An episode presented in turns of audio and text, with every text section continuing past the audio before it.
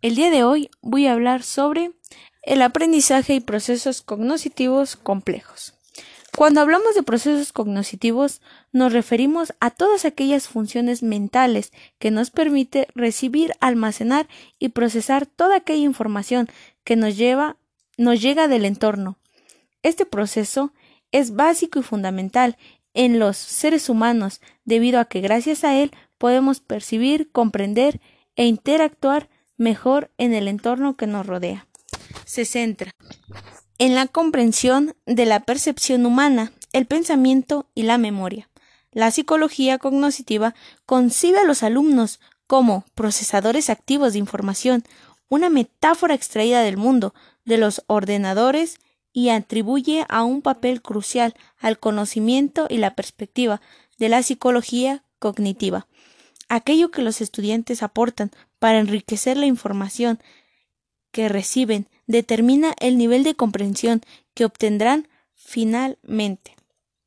Durante el proceso de enseñanza-aprendizaje, el alumno aprenderá diferentes estrategias para conocer mejor un tema, y es así que podrá llegar al pensamiento reflexivo y crítico de determinado tema.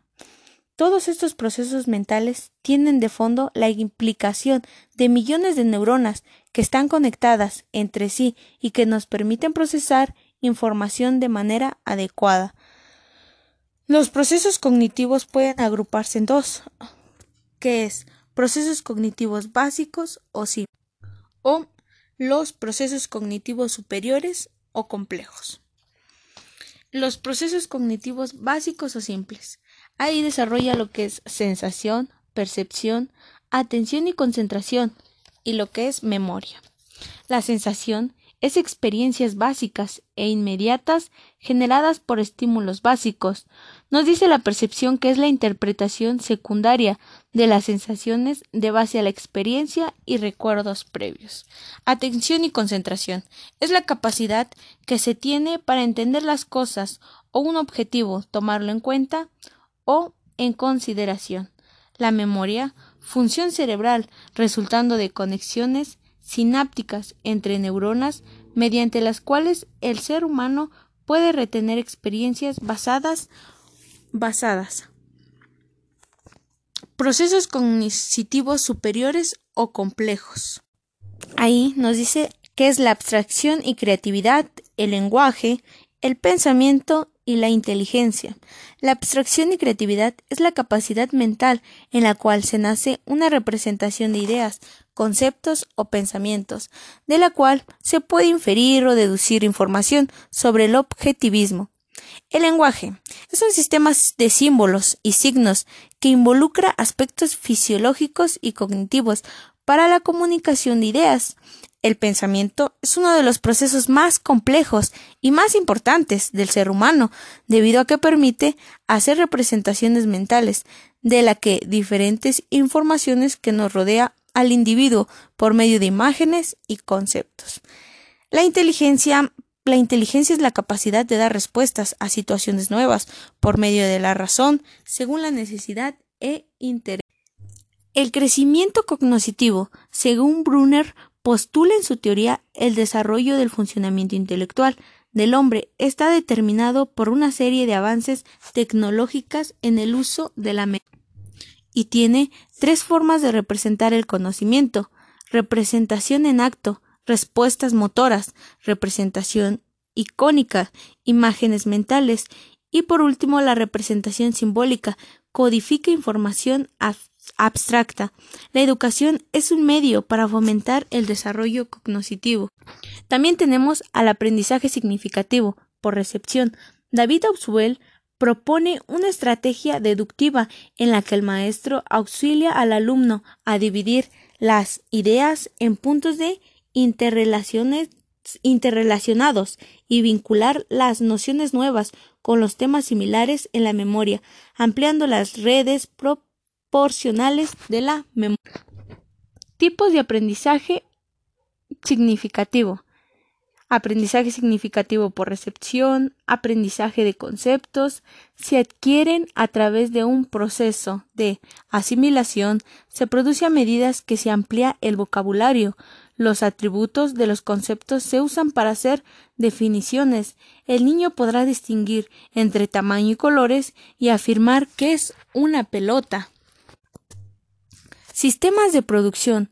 Los sistemas de producción son redes de secuencias de condiciones y acciones, reglas, en las que las condiciones son las circunstancias que activan el sistema y la acción, las actividades subsecuentes. La adquisición de habilidades. Los estudiantes representan una secuencia de acciones en términos de conocimiento, donde cada paso consiste en una proposición y paulatinamente se integran los pasos en una secuencia continua. Conocimiento condicional consiste en entender cuándo y por qué emplear formas de los conocimientos declarativo y de procedimientos, ya que poseer los condicionamientos de procedimiento y declarativos necesarios para desempeñar una tarea no garantiza que los estudiantes se, se desenvolverán bien en dicha tarea. El conocimiento condicional. Ayuda a elegir y emplear el conocimiento declarativo y el procedimiento para cumplir con las metas de las tareas, dando un valor funcional a las acciones, forma parte del aprendizaje autorregulado, donde los estudiantes deciden qué estrategias utilizar ante una tarea. Constructivismo. Es la postura psicológica y, filosófica que argumenta que los individuos forman o construyen gran parte de lo que aprenden y comprenden. Destaca las relaciones entre los individuos y las situaciones de la adquisición y perfeccionamiento de las habilidades y conocimientos. Metacognición. Nos dice que es conocimiento acerca de nuestro propio proceso de pensamiento, la metacognición implica tres clases de conocimientos conocimiento declarativo, conocimiento procedimental y conocimiento autorregulatorio. Fuentes de las diferentes individuas de la metacognición. Algunas diferencias son el desarrollo de los niños pequeños como ejemplo. Sería que no estén conscientes del propósito de una lección, no, sepan evaluar la dificultad de una tarea o un tema, Estrategias y tácticas de aprendizaje. Las estrategias de aprendizaje son ideas para lograr metas de aprendizajes, así como un tipo de plan general.